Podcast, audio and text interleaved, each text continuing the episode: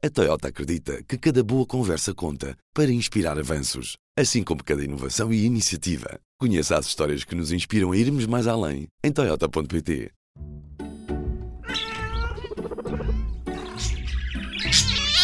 Cuidado com pets. Olá, eu sou a Ana Isabel Ribeiro. Estamos de volta para mais um episódio do podcast Cuidado com o Pet. Esta semana distanciámos-nos dos animais de estimação e vamos saber mais sobre os cães de trabalho. Neste caso, os de assistência. Durante quanto tempo são treinados até serem entregues? E em que consiste este treino? Este podcast tem o apoio de seguro Cães e Gatos, da Tranquilidade. Quem nos explica tudo isto é o Abílio Leite, presidente da Animas, Associação do Porto, que treina e cede gratuitamente estes animais a quem precisar. O Abílio começa por salientar que há três tipos de cães de assistência: os cães guia para cegos, os que ajudam surdos e os cães de serviço que dão apoio a quem tem dificuldades motoras ou doenças como epilepsia e autismo. Estes cães são educados de acordo com as necessidades do tutor se a pessoa for surda, por exemplo, o animal toca-lhe na perna para alertar para um barulho. Fica aí para ouvir a conversa. Abílio, eu sei que existem vários cães de assistência e queria começar por distinguir cada um. Temos os cães de guia para cegos, cães para surdos, os que ajudam pessoas que têm epilepsia, outras doenças mentais. Estes cães são muito diferentes entre si? Não, não são muito diferentes entre si. Quer os cães guia, quer os cães de serviço, quer os cães para pessoas surdas, eh, têm uma base comum, uma primeira fase de educação básica comum, em termos de obediência e de saber estar e de, e de saberem ser cães respeitadores de tudo o que os envolve na sociedade, mas depois começa-se a trabalhar especificamente as necessidades de cada beneficiário uh, vai necessitar, não é? os cães guia, portanto, o treino específico para pessoas invisuais e, e os cães surdos, portanto, também é um, um treino, sobretudo para os alertar de, de, sons e da chegada, da proximidade de outras pessoas. Portanto, é só imaginarmos o susto que nós apanhamos quando estamos concentrados a fazer qualquer coisa e nos aparece alguém de, de por trás e nos toca, nos diz qualquer coisa, nós assustamos. Agora, é imaginar o que será uma pessoa surda que não se apercebe de qualquer uh, som. Uh, portanto, quando alguém se aproxima pode-se assustar valentemente. E, portanto, e o cão uh, dá-lhe um toquezinho na perna e, portanto, e a pessoa fica habituada. Depois os outros cães de serviço. Podem ser para pessoas com, com epilepsia, pessoas portadoras do espectro do autismo, uh, outros, outros, outras diversidades funcionais, pessoas com dificuldades motoras, uh, de, de, locomoção. Também são educados de acordo com as necessidades para, para, para poder ajudar essas pessoas a integrarem-se mais facilmente na, na sociedade e a ultrapassarem pequenas barreiras que, que enfrentam diariamente. Por exemplo, a questão das pessoas com autismo, há aqui uma diferença entre as crianças e uh, adultos. Na fase da adolescência é um bocadinho complicado, porque podem ter a perturbação do espectro do autismo, mas não deixam de ser adolescentes, e portanto ali a questão da criação do vínculo depois é um pouco complicada, e portanto nós preferimos entregar os cães a crianças com a perturbação do espectro do autismo, quando elas estão eh, ali a entrar no primeiro ciclo, entre os 5 e os 7 anos. E aqui o cão tem algumas especificidades eh, que vão ao encontro das necessidades dos pais e das próprias crianças. Uma é saberem dormir na cama com as crianças, e portanto verifica-se que há uma, uma regularização do padrão de sono destas crianças, o que facilita muito a vida aos pais. É só imaginarmos o que é viver 5, 6, 7 anos sem uma noite de sono seguida. Eh, é extremamente complicado para a rotina diária depois do, dos pais. Ajuda a evitar os comportamentos de fuga, ajuda quando a criança entra numa crise de ansiedade, etc. O cão intervém e, portanto, e força o contacto e, portanto, e a criança acalma-se e, e, portanto, e também procura a criança. E no caso da epilepsia, os cães também conseguem detectar quando o ataque está iminente? Prontos, aí uns sim, outros não. Uh, nós conseguimos garantir que o, o, um cão educado para uma pessoa com, com epilepsia uh, possa ir chamar uma pessoa próxima para uh, vir ajudar a pessoa, o seu beneficiário. E, portanto, ia deitar-se e fazer pressão corporal, portanto, ajudando a que depois a convulsão demore menos tempo e, e a sua recuperação seja mais rápida. Uh, há alguns que nós conseguimos educar, treiná-los para fazerem a detecção prévia de, das crises, mas não conseguimos garantir isso. É? O que é que nós fazemos? Nós uh, solicitamos amostras da transpiração de, das pessoas quando estão a dormir, quando estão a almoçar, quando estão a ver televisão, mas também a amostra da transpiração quando estão a ter uma convulsão. E, uh, e, pronto, ensinamos o cão a diferenciar isso. Uh, ele depois diferencia. Depois há alguns que conseguem distinguir e fazer o, o alerta uh, um, dois minutos antes, uh, e há outros que não, que não conseguem. Mas isso, portanto, nós deixamos bem claro que não, não podemos garantir que, que o cão faça isso. Quando o cão está a ser treinado, este treino já é feito com o futuro dono? Não, o, o cão tem, eh, portanto, quando sai do, do, do, criador, com dois, três, três meses, com, com três meses, vai para uma família de acolhimento até ao ano de idade e cujo único objetivo é ser eh, cachorro, ser feliz, ter boas experiências e andar encantado da vida, uh, na sua vida cotidiana de cachorro. Depois, ao ano de idade, passa para um instrutor, vai para a casa do instrutor, portanto, nós não usamos canis, portanto, eles vivem sempre em casa de, de famílias, e, a, e a primeira metade do segundo, do segundo ano, portanto, até ao ano e meio, é, é a educação básica que há pouco referi. Portanto, saber estar, saber ser, saber andar à trela, saber cumprir as indicações que, que o instrutor lhe dá. Depois, então, depois de ter sido feita a, a seleção dos beneficiários que irão receber os cães e, e tentarmos compaginar o temperamento, o perfil das pessoas com o temperamento e perfil dos, dos, dos cães, adequar cada um a cada um. Eh, então aí nós depois começamos a, a educar especificamente o cão para as necessidades daquela pessoa vai, eh, vai ter. E, e, que foram identificadas numa entrevista com os nossos profissionais de saúde. Posteriormente, quando acharmos que o cão está, está pronto, começa a fase do acoplamento e aí sim é quando nós começamos uh, a estar presente juntamente com o beneficiário e começamos a transferir o vínculo que o cão tem com o instrutor para o beneficiário. Ou seja, começa a ser só o beneficiário a passear o cão, a dar-lhe as recompensas, a brincar com ele, e isto vai uh, demora ainda algum tempo, mas começa-se a, a, transferir isso tudo de forma a que, quando é feito o desafio do cão passar um fim de semana com o beneficiário, no final do fim de semana o, o, eh, o, beneficiário já não deixa o cão vir embora porque já está completamente dependente dele. E, e portanto, é, e aí, ponto, depois aí faz-se a parte do exame final e é assinado o contrato de cedência do, do cão uh, à, à pessoa. O cão é sempre da Animas, e todo o processo é gratuito. E a Animas acompanha uh, a vida sim, do cão sim. com a pessoa? Sim, sim, sim. Uh, portanto, para, o, para, o, resto da vida do, do cão. Uh, nós depois fazemos o acompanhamento, preferencialmente, as pessoas depois também, hoje em dia, com o WhatsApp, estão sempre constantemente a enviar fotos para o instrutor do, do, do, cão, e isso é algo que nos deixa imensamente felizes, porque as pessoas depois também ficam muito orgulhosas do, do, do cão que têm e, e portanto, criam ali uma relação de excelência e, e portanto, nós vamos sempre acompanhando, porque por vezes é necessário fazer um ou outro ajuste. O ajuste que mais frequentemente eh, nos é pedido é para o, por causa do cão. Ah, o cão começou a puxar um bocadinho à trela. Mas deixa, não deixa de ter piada quando nós vamos, depois vai o instrutor ter com, com, com o beneficiário com o cão e, e, dizemos, então vamos lá ver, mostre lá o cão a, a, a puxar a trela, vamos lá passear um pouco.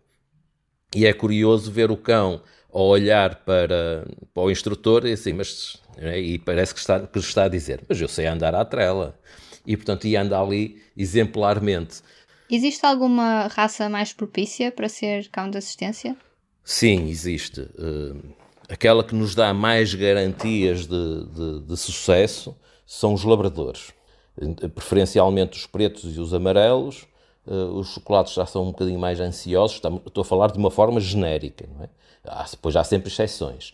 Uh, os Goldens, por vezes, mas os Goldens depois eles são muito bonitos e, há, e sabem que são muito bonitos e, e depois também e amuam amuam bastante. E, portanto, se uma pessoa lhes diz qualquer, olha, fizeste isto mal, o, o labrador pede logo desculpa e diz logo que vai fazer eh, direitinho da vez seguinte.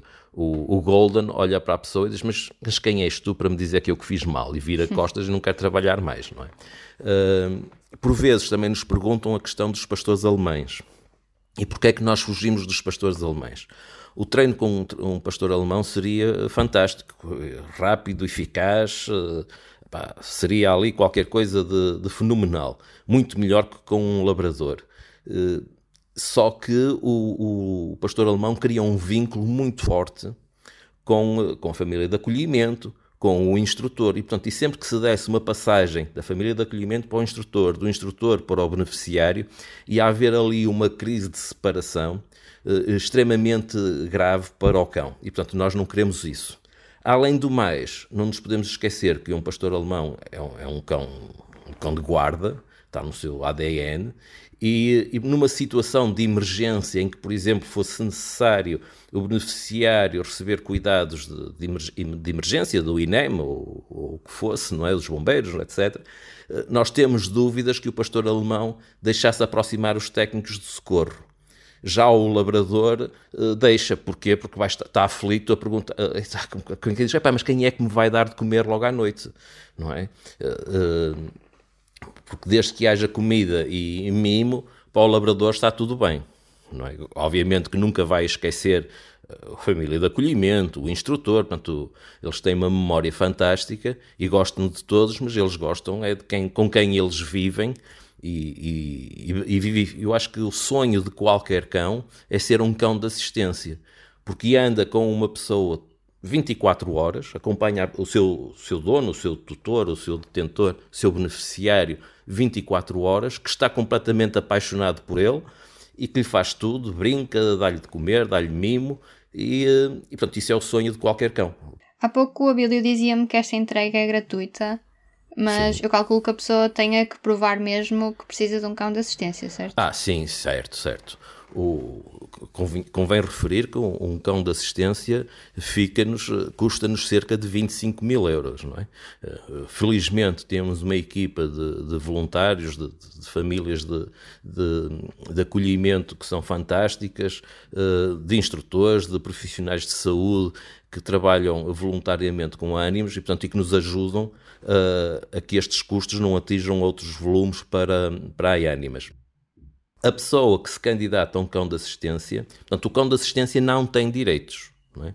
Uh, é um cão de trabalho, é um cão sem direitos, nem sequer tem os direitos do animal de companhia. Quem tem direitos de ter um cão de assistência é uma pessoa com uma determinada diversidade funcional que tem que estar comprovada pelo atestado de multiusos de incapacidade. E, portanto, não basta um, uma, um relatório médico a dizer que precisa de um cão de, de assistência, eh, porque não basta, é preciso que haja o atestado de multiusos a comprovar a diversidade funcional da pessoa e depois é também necessário que os nossos profissionais de saúde, na entrevista que fazem, verifiquem que as expectativas da pessoa estão ajustadas à, à realidade de ter um cão de assistência, porque por vezes parece caricato mas há pessoas que julgam que o cão vai ser capaz de ir ao multibanco, inserir o cartão, digitar o código, levantar a quantia pretendida, isso tudo. Portanto, às vezes temos que ajustar o, o, o, a realidade e, portanto, e as expectativas são muito elevadas. Quando nós vemos que as expectativas são infundadas, nós não entregamos o cão. Porquê? Porque depois a pessoa verifica que, que as expectativas não foram atingidas, não é? E a culpa ou é do cão ou é dos instrutores da Animas que não souberam educar o cão. E, portanto, nós não, não, não entregamos. Um caso muito frequente é, por exemplo, os pais de crianças portadoras de espectro de autismo, não verbal, não verbais, dizerem que ah, com o cão ele vai falar. E, portanto, o cão não é nenhum mágico, não é nenhum curandeiro, não é nenhum profissional de saúde. Quem, é com muito trabalho dos profissionais de saúde eh, que, por vezes, crianças eh, não verbais eh, começam a falar, não é? Nós sabemos que ter um cão é um incentivo para uma criança com portador de espectro do autismo não verbal, é um incentivo para ela se forçar a falar, porque quer chamar o cão para a sua beira, não é? E como é que tem sido a procura por cães de assistência? Como é que está a lista de espera? está, está elevada, não é? Nós vamos entregando entre 10 a 12 cães por ano. Eh, no ano passado tivemos ali eh, três cães que não seguiram o processo e, portanto, isto atrasa-nos, porque depois ou, ou, houve uma que tem uma lesão numa pata, uma que apanhou um susto e ficou extremamente medrosa, e um outro que de um momento para o outro também começou a, sempre que vê alguém desconhecido, demonstra algum comportamento não adequado. E portanto esses cães não podem seguir e portanto perdemos ali bastante tempo na, na, na sua educação e eles depois não, não seguiram. E sempre, e, portanto, e a lista, não digo todos os dias, mas todas as semanas vão surgindo novos pedidos e eh, agora a entrada na lista de espera não pressupõe uh, qualquer tipo de prioridade. A nossa equipa de profissionais de saúde, quando é feita a, a fase de seleção para, para, para as entrevistas, avaliam todos os processos e selecionam aqueles que consideram que irão beneficiar mais de um cão de assistência. E, e pronto, e as pessoas vão à entrevista, umas seguem em frente e outras, e outras não. Uh, mas pronto, mas é, é, não temos capacidade para dar resposta a todos os pedidos que, que são feitos uh, semanalmente. Esses, estes, esses três cães que me falava há pouco, que não puderam seguir e ser cães de assistência, eles foram entregues ou vão ser entregues para serem cães de companhia? Sim, sim, sim. O, o, o, destino deles depois é esse, não é? Uh, ou ficam dentro da, da, própria equipa da Animas, primeiro pergunta se, se perguntamos à nossa família se, se, quer, se, alguém quer adotar, porque depois são cães educados, não é? Quer dizer, uhum. têm ali um ou outro problemazinho, mas são cães extremamente educados. E, eh, e depois, eh, portanto, eles são adotados, mantemos sempre o, o acompanhamento deles, vamos sempre mantendo uma relação de proximidade com, para sabermos como é que as coisas estão a correr. E, e portanto, eles são adotados por, por, famílias que vão passar a ter cães de, de companhia eh, muito bem educados. Uh, pronto, uns são um bocadinho mais medrosos, é, essencialmente é tudo mais por uma questão de medo. Há uma que manca um bocadinho de uma pata, uh, é um problema num tendão, e, e portanto é, é, esse o destino que é dado ao, aos cães que não seguem o processo de, de cães de assistência. A conversa com a Billy Leite fica por aqui. Antes do fim do episódio, deixo-te sugestões notícias que podes ler no site do PET em público.pt P3. A primeira é sobre Pearl, a atual detentora do título de cadela mais pequena do mundo, do Guinness. Tem 2 anos e mede apenas 9 cm e 14 o que significa que é apenas um pouco mais alta do que uma chávena de chá. Para terminar, sugiro-te a história de Zazu e Pica, duas cadelas de assistência do Hospital São João, no Porto, que ajudam os profissionais de saúde a evitar o burnout e a terem uns minutos de descanso. O podcast Cuidado com o Pet fica por aqui. Para sugestões de temas, o e-mail é isabel.ribeiro.público.pt. Este episódio foi produzido, como sempre, com a ajuda da Ana Zayara eu sou a Ana Isabel Ribeiro. Regressamos na próxima sexta-feira. Até lá!